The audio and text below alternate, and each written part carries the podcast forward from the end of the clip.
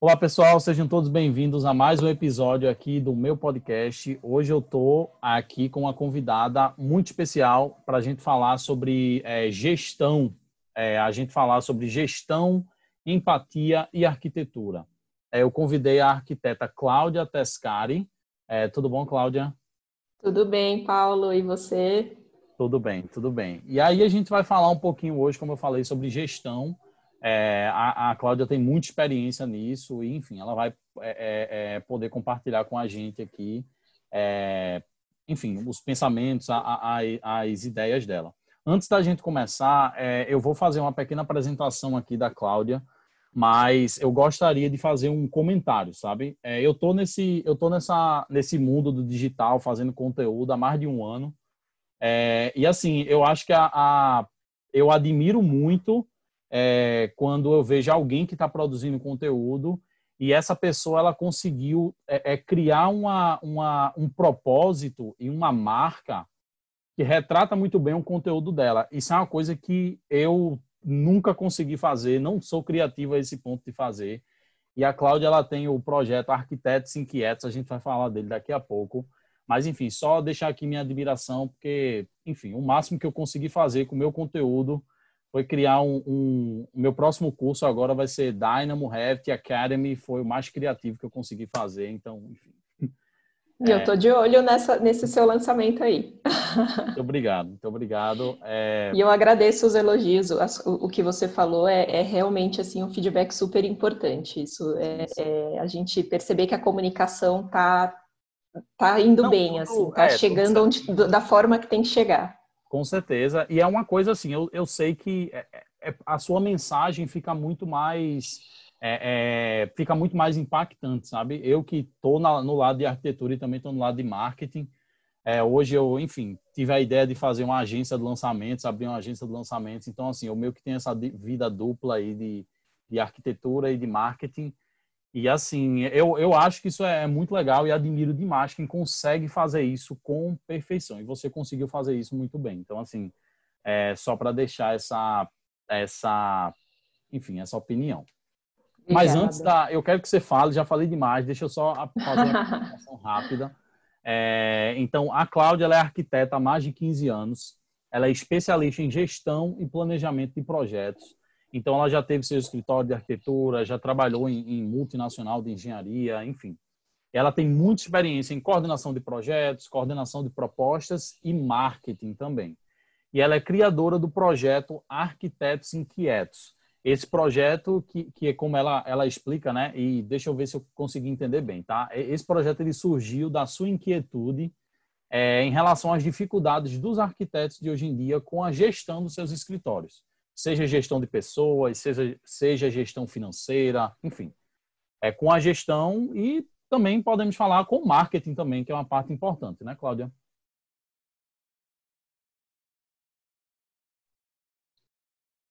Alô, alô? Oi, deu uma tá travada aqui. Estou ah, te tá. ouvindo agora, mas ele cortou uma parte do que você falou. Ah, certo. Eu estava falando do, do seu projeto, que tem uma. Hoje você tem essa, essa ajuda os arquitetos com essa parte de gestão, né? gestão de escritórios, é, de, e gestão, não só gestão, é, gestão de pessoas, gestão financeira, né? Enfim, isso, e também envolve um pouquinho aí. a parte de marketing, não é isso? Também, também está dentro disso. Então, eu queria que você começasse falando um pouquinho do Arquitetos Inquietos. Eu acho que é, é, é, é um assunto que é, é um bom começo aqui para a nossa conversa, tá bem?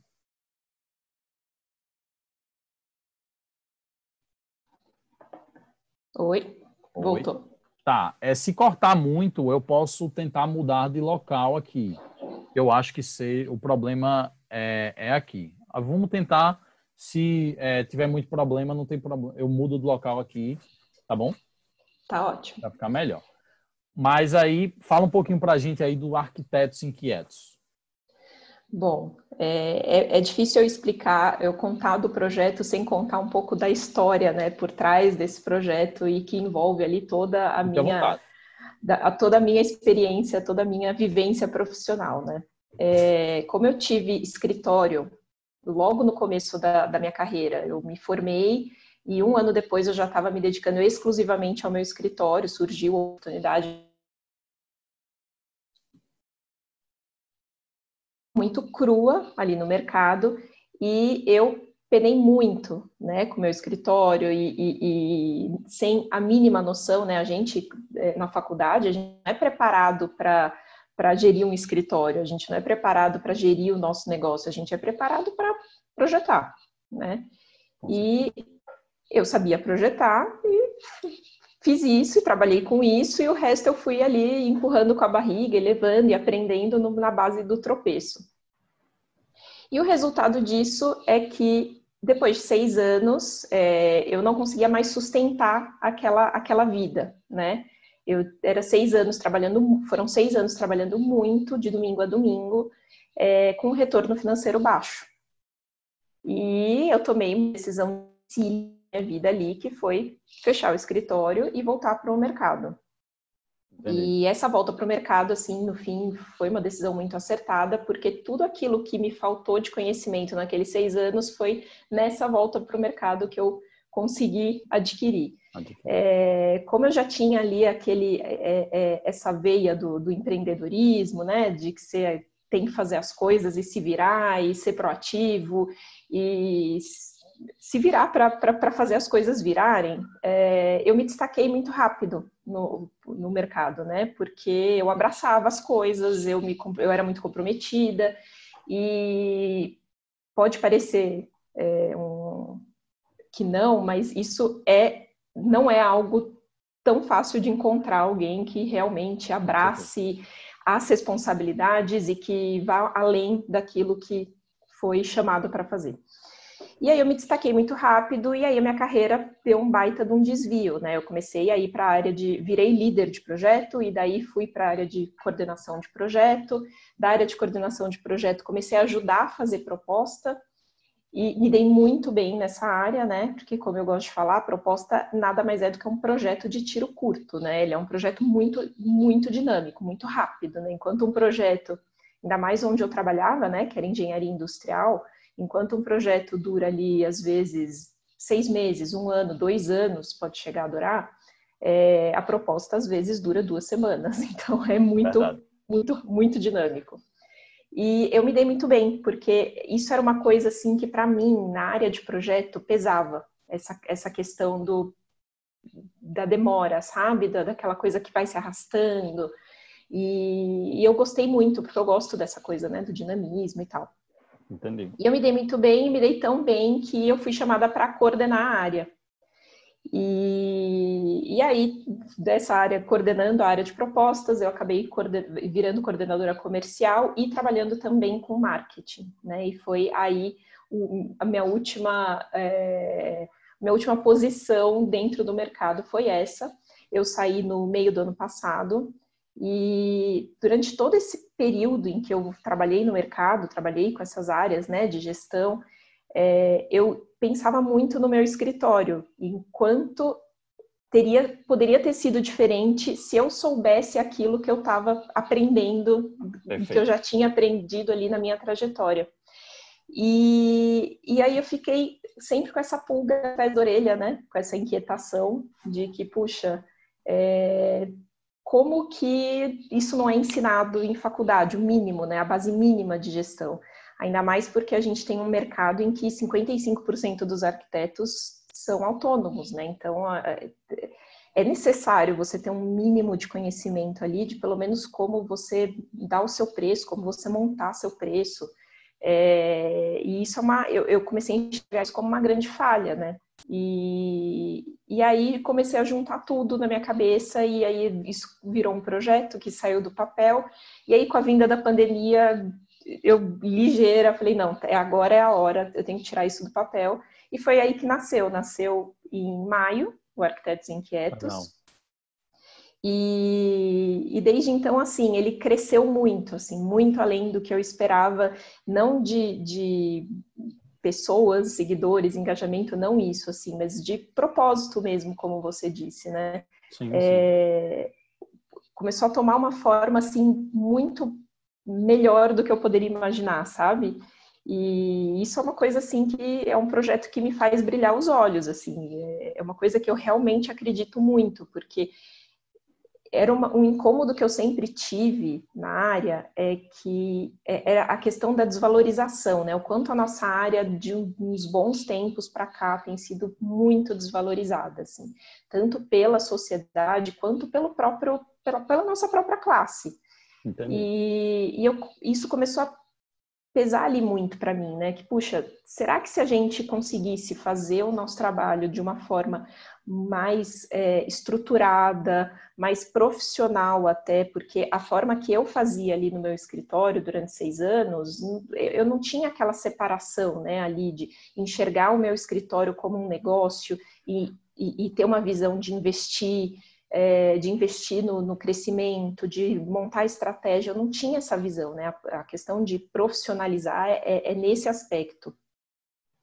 E será que se a gente não fizer isso, a gente também não está colaborando para a valorização profissional? Será que se a gente começar a cobrar de uma forma mais correta, é, a gente também não está contribuindo para a valorização profissional até de toda a classe, porque a gente precisa começar a puxar essa régua para cima, né? A nossa régua está muito lá embaixo. E, e, aí por isso que eu falei assim, esse projeto ele começou a, a ganhar vida, né? Ia ganhar vida e a, o propósito começou a ficar ainda maior do que da época ali que, eu, que começou a tomar forma na minha cabeça. Com certeza, não, mas é a história muito interessante e assim você você está ajudando arquitetos, você se comprometeu a ajudar é, os arquitetos com, uma, com coisas que são extremamente vitais em um negócio, sabe? Porque, por exemplo, tem, tem tantos conceitos básicos de precificação. Por exemplo, isso é só um dos temas que você fala, precificação. É, que, assim, são temas básicos, mas se você não sabe, se você não recebeu o, o, o direcionamento para você entender aquilo ali, você vai fazendo tudo errado, vai fazendo projeto, vai cobrando errado. E assim, é, eu acho que isso é um tema extremamente relevante, como eu falei no começo, extremamente relevante e importante, tá? Que você está fazendo.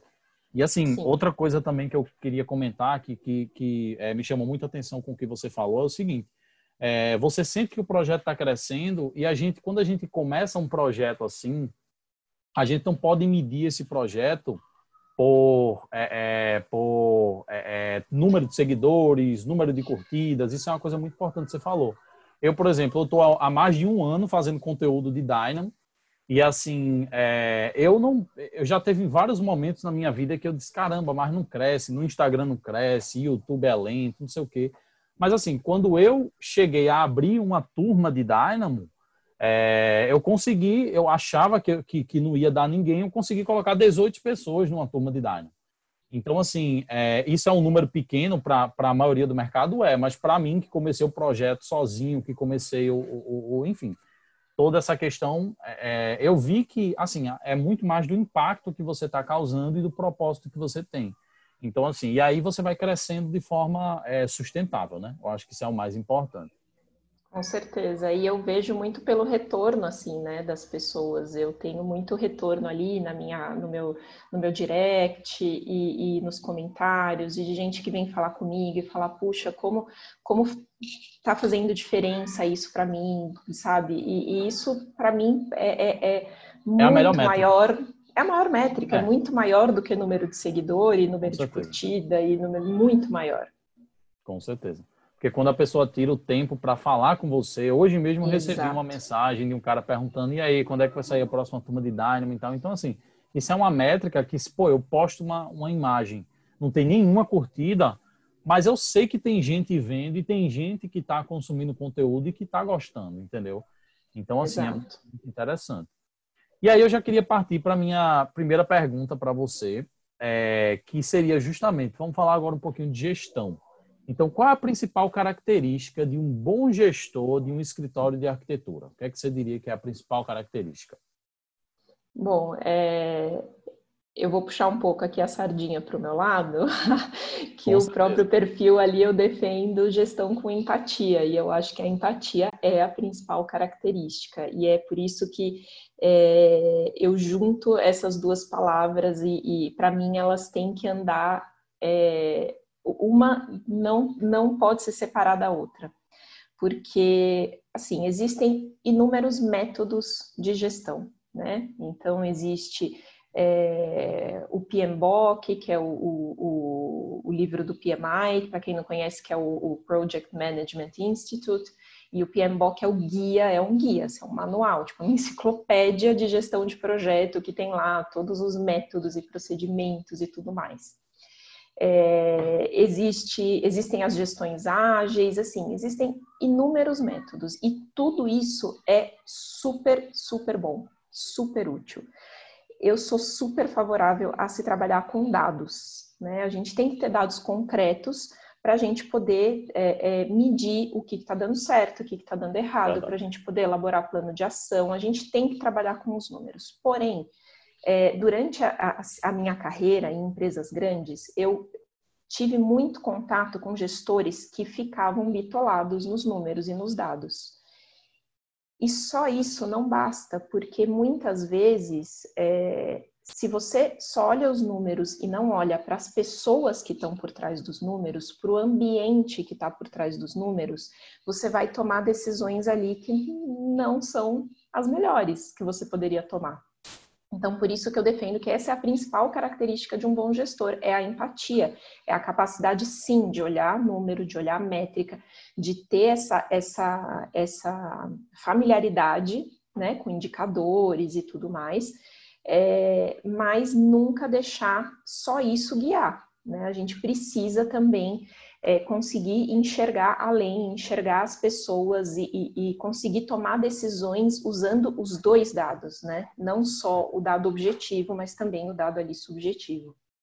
Com certeza. Não, e isso me lembra uma. Ontem eu gravei um podcast com o Fernando Guimarães, que é ele é sócio de uma é sócio-diretor da RM+, que é uma das maiores empresas de, de é, engenharia, né, de estruturas. Uhum. E aí ele falou, a gente estava falando justamente que eles são uma empresa que eles investem muito em inovação e eles têm essa preocupação de investir é, nos funcionários deles. Então, assim, eles querem que os funcionários dominem as técnicas, tenham conhecimento, se capacitem. E isso tem muito de, de empatia também, de você saber que, assim, você precisa criar um ambiente onde todo mundo sinta que está crescendo e que está sendo bem acolhido, que, que as pessoas Exato. estão se preocupando com, com, com eles. Porque ninguém consegue Exato. produzir. Nós somos humanos, nós não somos robôs, né? Ninguém consegue produzir em um ambiente onde a pessoa não se sente bem no final das contas, né? Exatamente. E a, a empresa que enxerga é, as pessoas, os seus colaboradores, como o verdadeiro ativo que elas têm, são as empresas que vão têm muito maior probabilidade ali de crescer né? Porque não adianta, se você tem uma equipe que veste a camisa porque realmente acredita e gosta, é uma equipe que vai estar tá lá com você, haja o que houver. Né? Verdade. E aí a chance de crescer é realmente muito maior do que aquela empresa em que você tem um alto índice de rotatividade, que a gente entrando e saindo, as pessoas nunca estão satisfeitas, aí você sempre tem uma curva de aprendizado é, super, super é, alta, porque você toda hora tá, tem que treinar gente nova, então, né? Com certeza, com certeza. É, então é isso. E aí, é, eu gostaria de já, uma pergunta que, que tem a ver com essa seria justamente te perguntar. E aí, como é que a gente gerencia uma equipe de projeto, uma equipe do escritório com empatia? Quais são as coisas que um gestor ele pode fazer para justamente ter essa empatia e, gerenciar essa equipe com empatia? Bom, acho que primeiro, primeiro de tudo é ouvir, né? É, eu acho que a gente, ainda mais nesse momento, né, em que tudo é muito rápido, tem muita velocidade, velocidade de informação, todo mundo o cliente quer tudo para ontem, e a gente também tem uma ânsia de, de querer ser ouvido, né, de querer falar a gente esquece também de ouvir. E, e, eu acho que essa é a principal característica, né? É ouvir, ouvir o que está por trás, né? Às vezes a, tem alguém que não está produzindo bem e por que, que essa pessoa não está produzindo bem? O que está acontecendo? O que está deixando ela? É, é algum problema pessoal? É alguma coisa ali no trabalho que está sendo desenvolvido que, que a pessoa não está se sentindo bem, não está se sentindo à vontade? Então, eu acho que essa é, é, é, é a principal forma, é ouvir. É, e ouvindo, a partir do momento que você ouve todas as ações, você, você consegue ter muito mais clareza nas ações que você vai tomar a partir dali, né?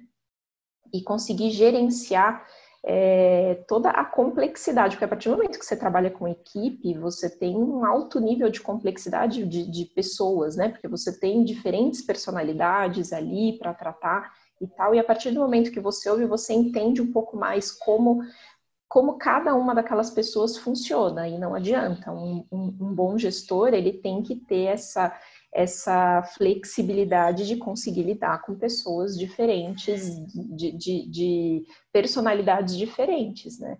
Eu estava até conversando com uma amiga ontem sobre isso, de como é, eu, a gente vê muito hoje nos perfis, principalmente nos que falam de marketing digital, que existe muito uma tendência de tratar as pessoas com tapa na cara, sabe? Aqueles perfis que é tudo na base da porrada, tudo na base da porrada. E ali você está encarando que como se todo mundo funcionasse daquela forma. E não é, é verdade, todo mundo que funciona daquela forma. Eu né? Então, não adianta. Quando você está lidando com pessoas, você tem que entender que as pessoas funcionam de formas diferentes. Tem gente que funciona super bem com tapa na cara, tem gente que você acaba com a vida dela, quando você só, só na base do tapa na cara. Então, ter essa flexibilidade, né, de você entender que as pessoas são diferentes e que você tem que lidar com elas de formas diferentes. Por isso que, assim, trabalhar com gestão de pessoas é, e mesmo gestão de projetos, né, porque quando você é, trabalha com gestão de projetos, você está ali lidando com muita gente, especialmente na em, engenharia, que você tem diversas disciplinas ali diferentes atuando, você tem cliente, você tem é, os terceiros, é muita gente lidando, é difícil pra caramba, é um baita desafio. Não tô nem de forma alguma aqui falando que é fácil, porque não é. Mas se a gente não é, é, se predispõe a ouvir, a gente não vai conseguir sair do lugar. Esse é o primeiro passo. Com certeza. Não, muito importante. É, e assim, é, é, é, acho que o maior desafio é, é, esse, porque assim, cada pessoa tem, cada pessoa tem seu mundo, seu, seu jeito. Então, o mesmo jeito que você trata um problema de uma pessoa, provavelmente não vai ser o, o mesmo jeito que você vai tratar o problema de outra e vai funcionar, sabe? Então, assim, eu acho que um gestor ele tem que ter muito essa, essa cabeça, sabe? É, eu nunca eu nunca fui gestor de, de projeto, mas eu já tive meio que por um breve um breve tempo da, da minha carreira à frente de uma equipe que estava implementando o BIM e enfim estava todo mundo sendo treinado e eu estava treinando o pessoal e, e, e, meio que coordenando. E assim eu vi que não é trabalho fácil é, não é trabalho é, e não é trabalho que todo mundo consegue fazer. Você tem que ter muita empatia e você tem que ter muito jogo de cintura para conseguir fazer as coisas né Perfeito, jogo de cintura, falou tudo. É, é isso aí. Legal, muito legal. E assim, é... vamos lá. É, a próxima pergunta que eu gostaria de, fa de fazer para você é o seguinte: é... qual é a melhor forma? E aí a gente já sai um pouquinho agora da gestão.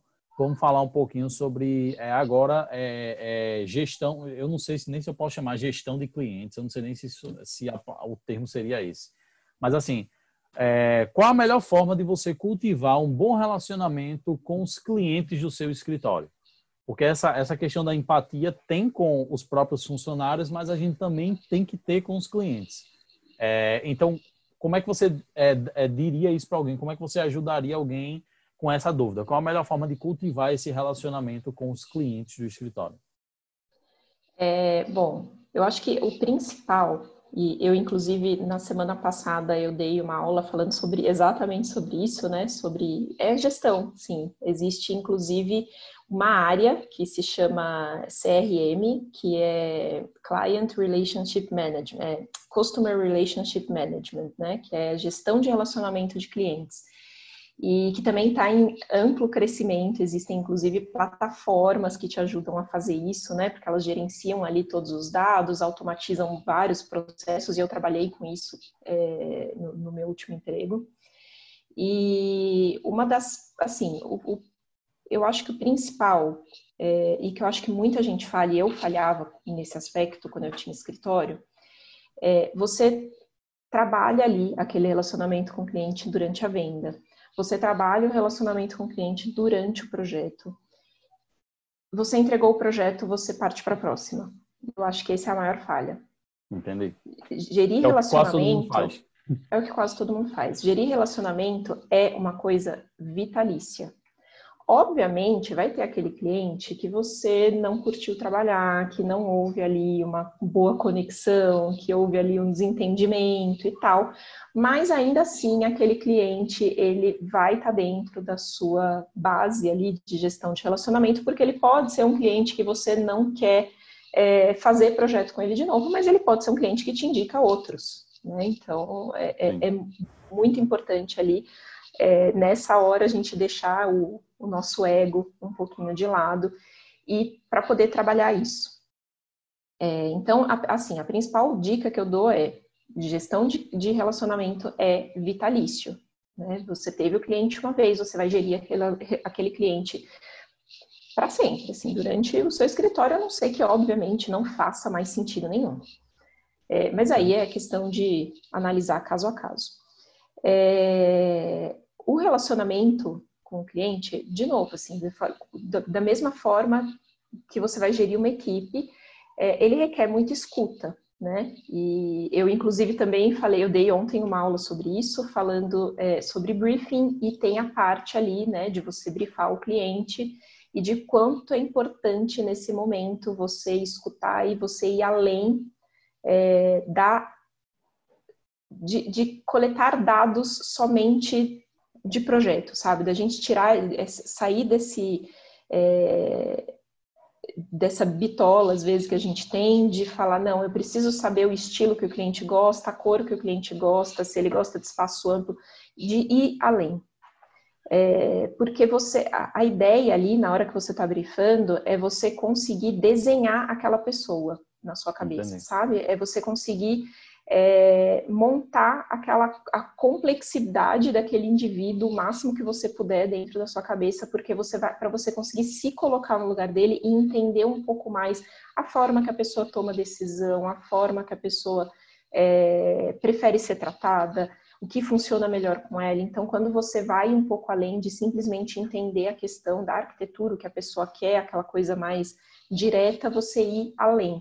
E isso ajuda, inclusive, na parte de relacionamento, porque a partir do momento em que você consegue se colocar no lugar do cliente, entender como ele funciona, você consegue, você tem uma chance maior de acertar as coisas que ele, que nem ele imaginou que ele queria ou que ele esperava. Você tem uma chance maior de atender as expectativas e principalmente de antever os problemas. Isso é chave para relacionamento, porque você constrói ali uma, uma, base de confiança, né? E relacionamento nada mais é do que confiança.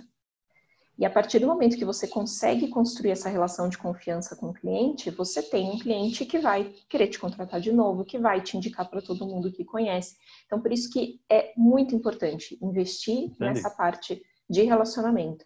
E, e aí, algumas dicas ali que eu dei também, é, de como você manter esse relacionamento de forma vitalícia e você inclusive mostrar excelência no seu trabalho, é você colocar ali na sua agenda quando que fez um mês da entrega do trabalho.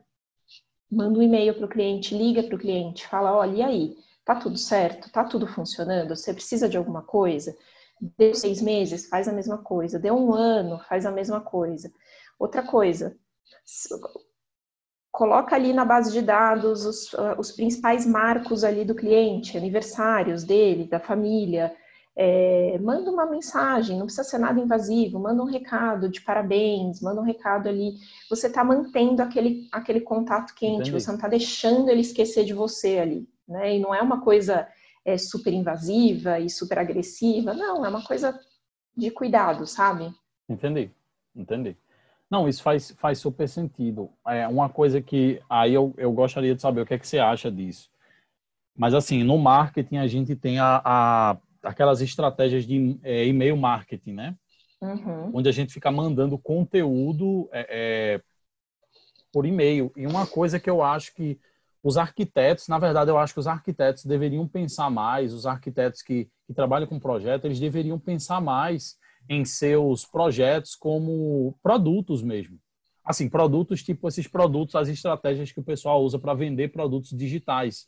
Então, uhum. por exemplo, é, pô, eu fico pensando, um arquiteto ele pode usar uma estratégia de um lançamento para abrir vaga, digamos assim, para fazer um projeto, fazer um projeto de reforma. Uma consultoria, é, uma de repente. consultoria, é, enfim, é, dar bônus a quem, a, quem, a quem for, entendeu? É, essas uhum. estratégias. Uhum. Que, porque são estratégias que, assim, é, o pessoal do marketing usa, mas ele, elas envolvem gatilhos mentais. E assim, você pode usar essas coisas de forma lista, né? Ninguém vai estar usando nada porque não é muito sustentável.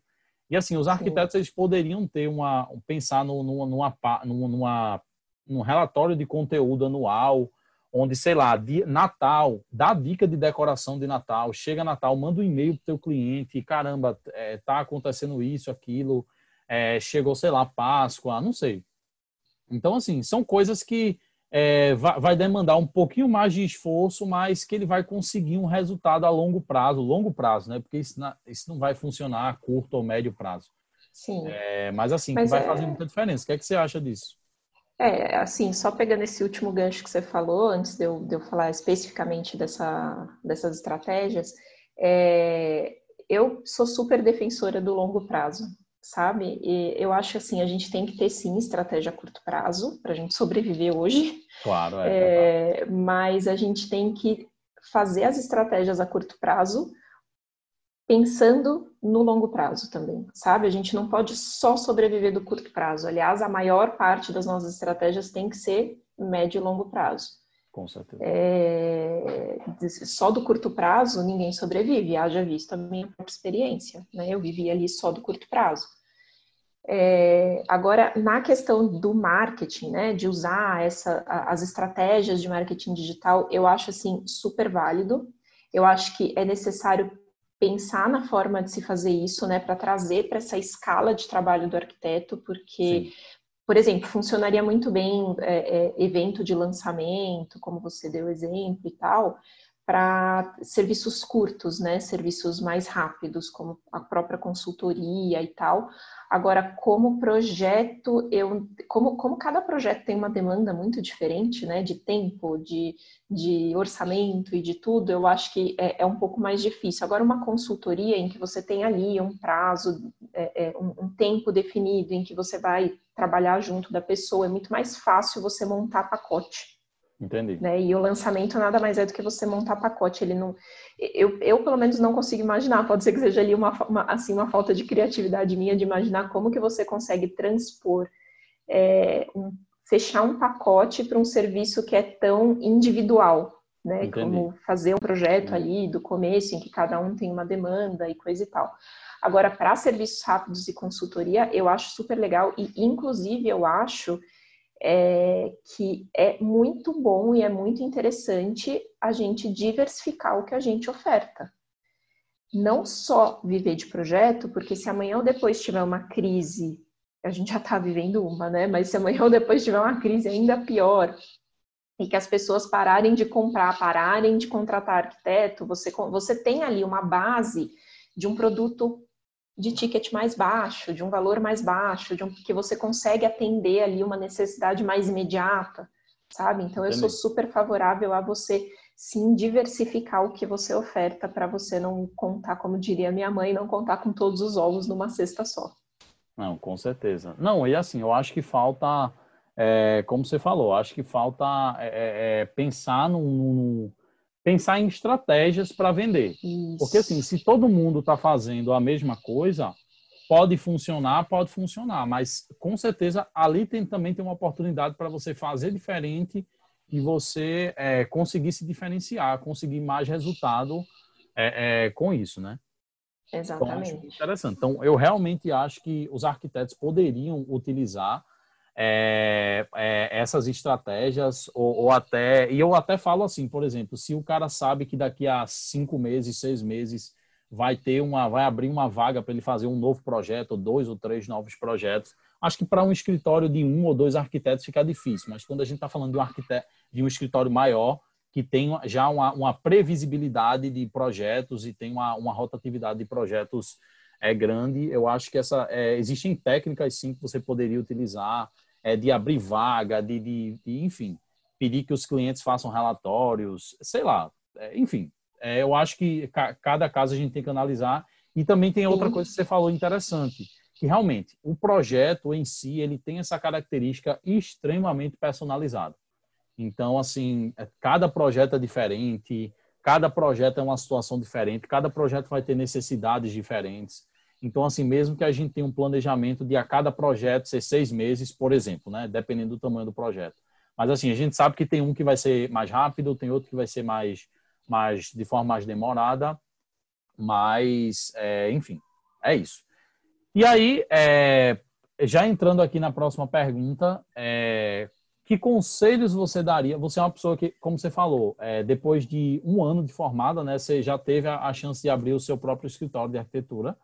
Você falou que depois de um ano é, você teve a chance de abrir o seu próprio escritório de arquitetura, né?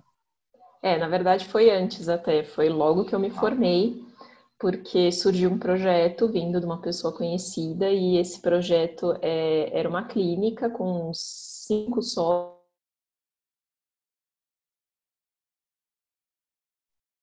Projeto virou seis. Entendi. E aí eu trabalhei por um ano, isso foi logo que eu me formei, aí eu chamei uma amiga para ser minha sócia ali, para me ajudar, e por um ano nós duas trabalhamos em paralelo nisso, né, fazendo projeto, e cada uma no seu no seu trabalho ali como arquiteta contratada. Entendi. E depois de um ano, exatamente um ano, que foi em janeiro de 2007, eu me formei em dezembro de 2000, 2005, é, exatamente um ano eu e ela saímos do nosso trabalho e passamos a nos dedicar integralmente, mesmo porque a gente ia gerenciar a obra, cinco a seis obras, e aí gerenciar a obra não dá para fazer em paralelo, né? Então aí Com a gente certeza. largou e se dedicou, passou a se dedicar integralmente ao escritório. Bacana.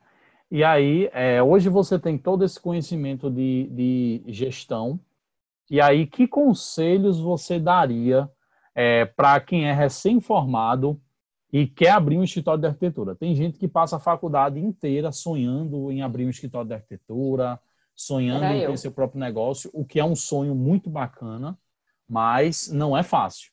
Né? E aí, que conselho você daria para quem tem esse sonho, quem é recém-formado?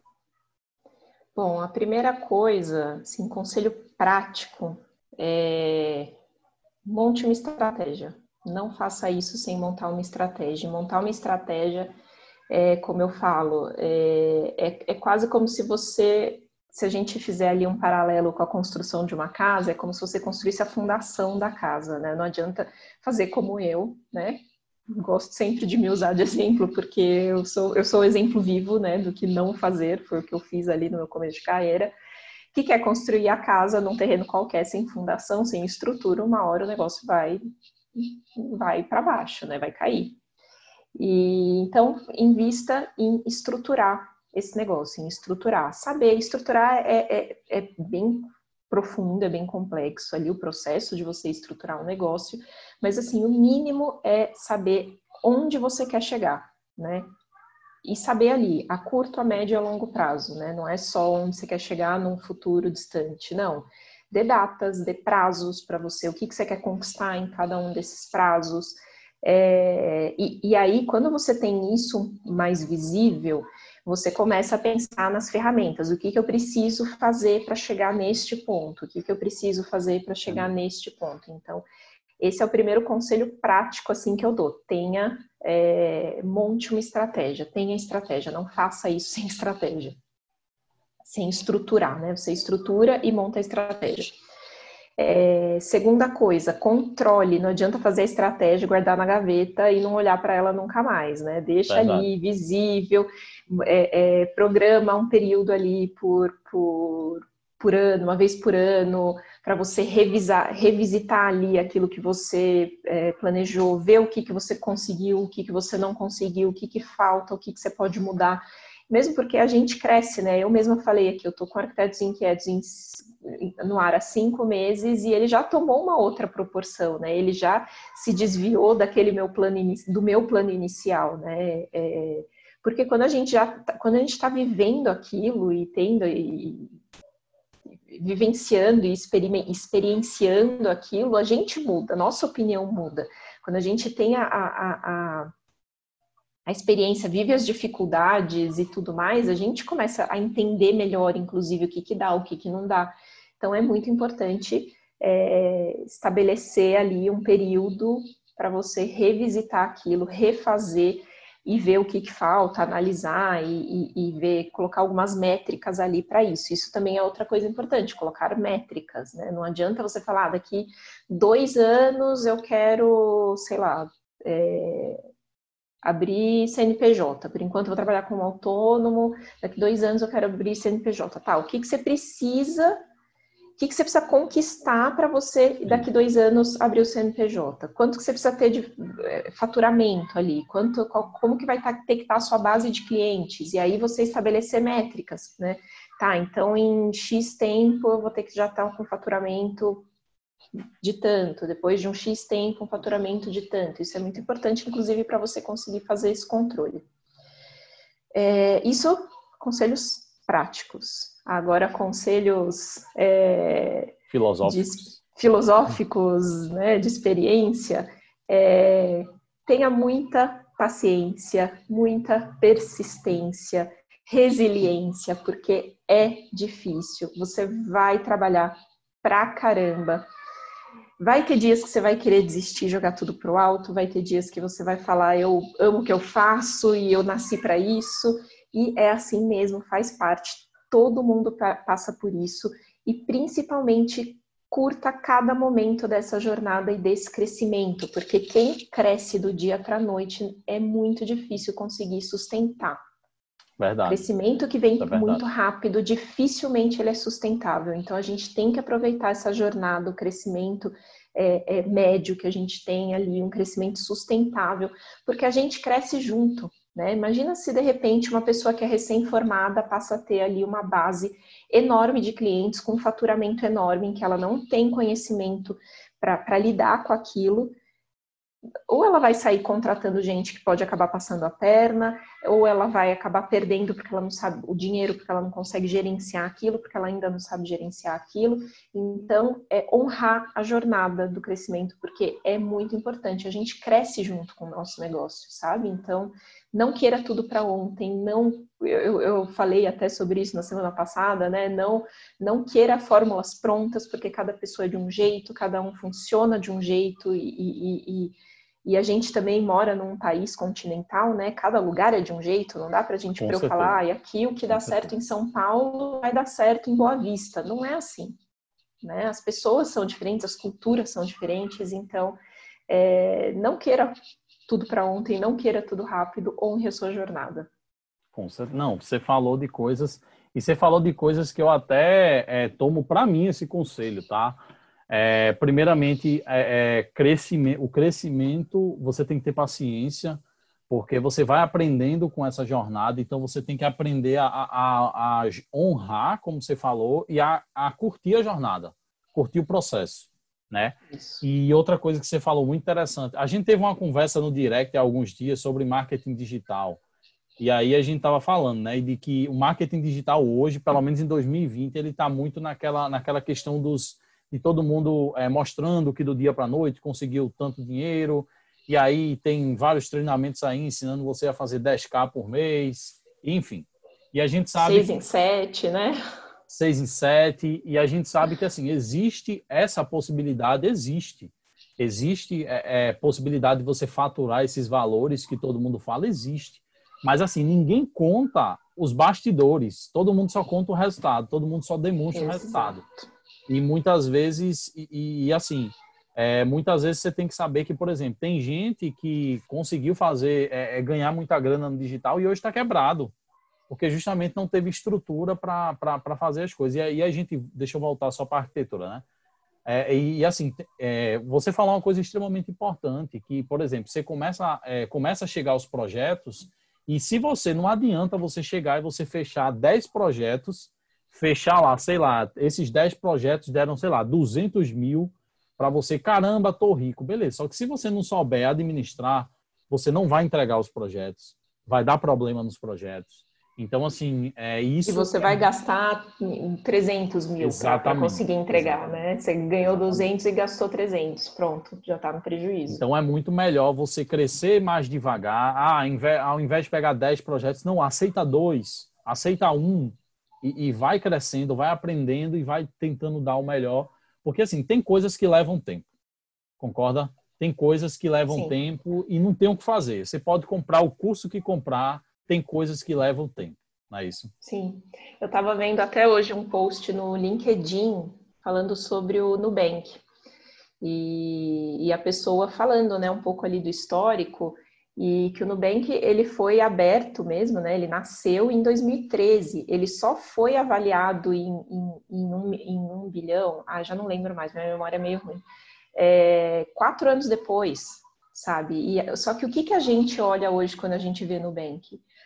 Aquela startup Exatamente. incrível, é. que, nossa, meteórica e.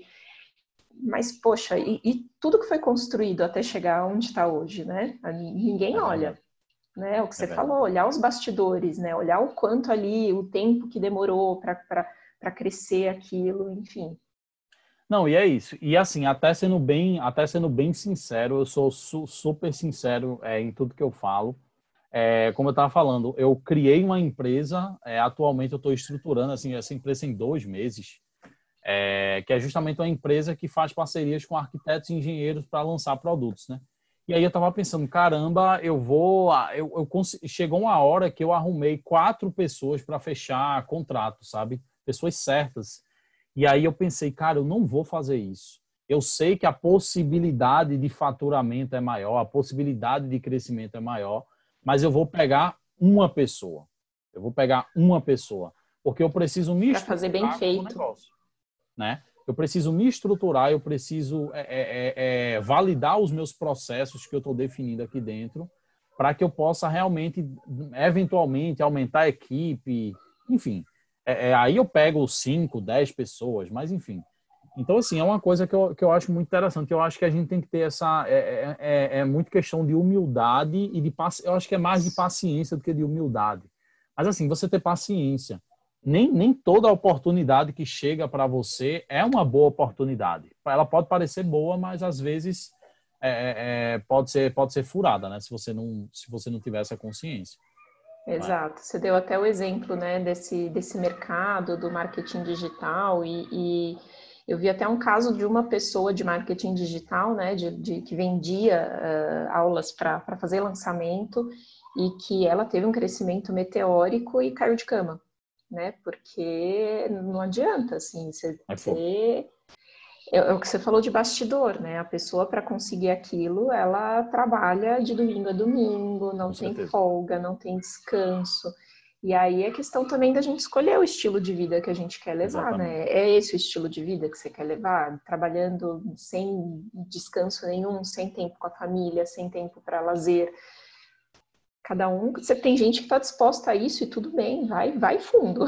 É com certeza. Mas com certeza. eu, por exemplo, não estou disposta a isso. Tenho uma filha pequena, tenho família, é, prezo muito pelo momento, pelos momentos que eu tenho com eles, trabalho pra caramba, porque né, você também está nesse mundo de empreendedor e tudo mais, então a gente sim tem que trabalhar pra caramba, mas a ponto de isso virar a sua vida, aí é outra história.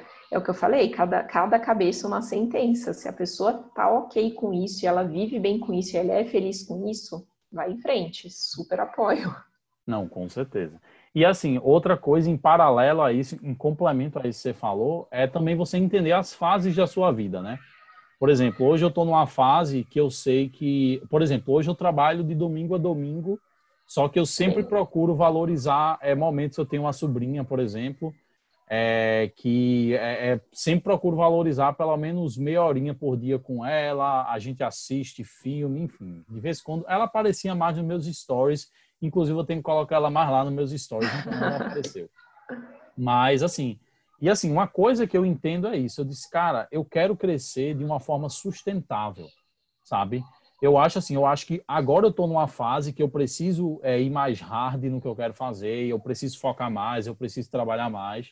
Mas assim, eu também não quero é, é matar, sacrificar uma, um, um, lado todo da minha vida em prol do outro, sabe?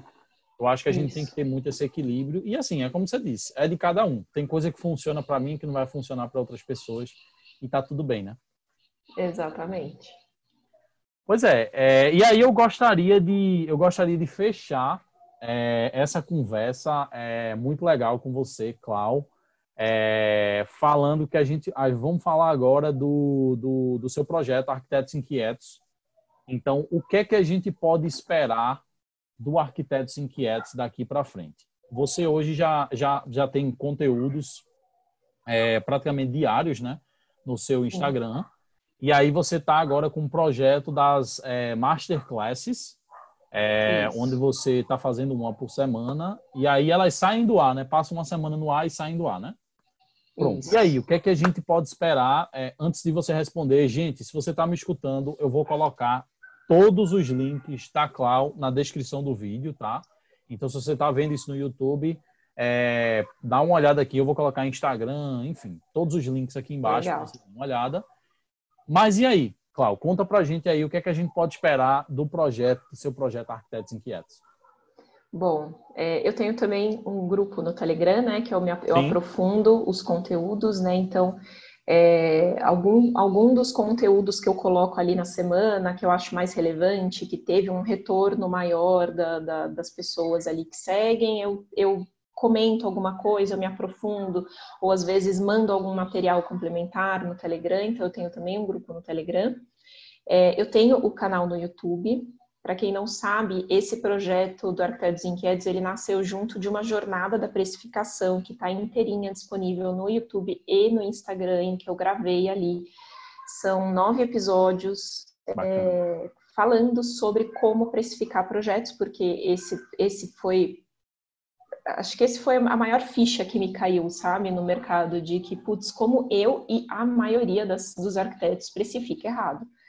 Então eu falei, não, isso, isso, isso é muito importante e eu vou gravar e vou ensinar para quem estiver interessado. Então tem lá toda a jornada explicando passo por passo cada elemento da precificação e como juntar isso tudo para montar um preço de venda. E eu também disponibilizei uma planilha de precificação de projetos é, a masterclass que eu faço no YouTube é, acabou de nascer.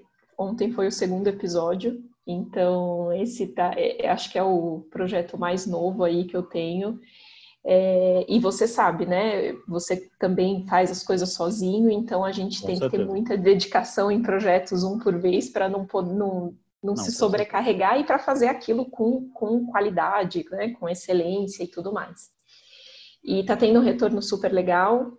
É, e o próximo passo que eu estou planejando, é, eu estou já estruturando isso aos poucos, uma mentoria coletiva a princípio, e eu fiquei muito na dúvida ali se eu ofertaria uma mentoria individual ou uma mentoria coletiva, e eu acabei decidindo por uma mentoria coletiva, porque eu sempre é o que eu falo ali no, no, meu Instagram. Eu acho que a união é muito benéfica para gente, né? E quando a gente faz isso junto de outras pessoas, né? A gente forma um grupo, uma comunidade ali de pessoas que estão querendo coisas semelhantes, a gente se ajuda, né? Então, por isso que eu acabei decidindo por fazer uma mentoria, montar uma mentoria coletiva, é, para ajudar exatamente nessa parte de estruturar um negócio e montar a estratégia para um negócio né, para ter um negócio, para montar um negócio sustentável. Então, isso é algo que eu estou agora, é o meu próximo projeto, é a próxima coisa que eu vou lançar, e aqui eu estou falando em primeira mão, porque né, pouquíssimas legal, legal. pessoas sabem disso.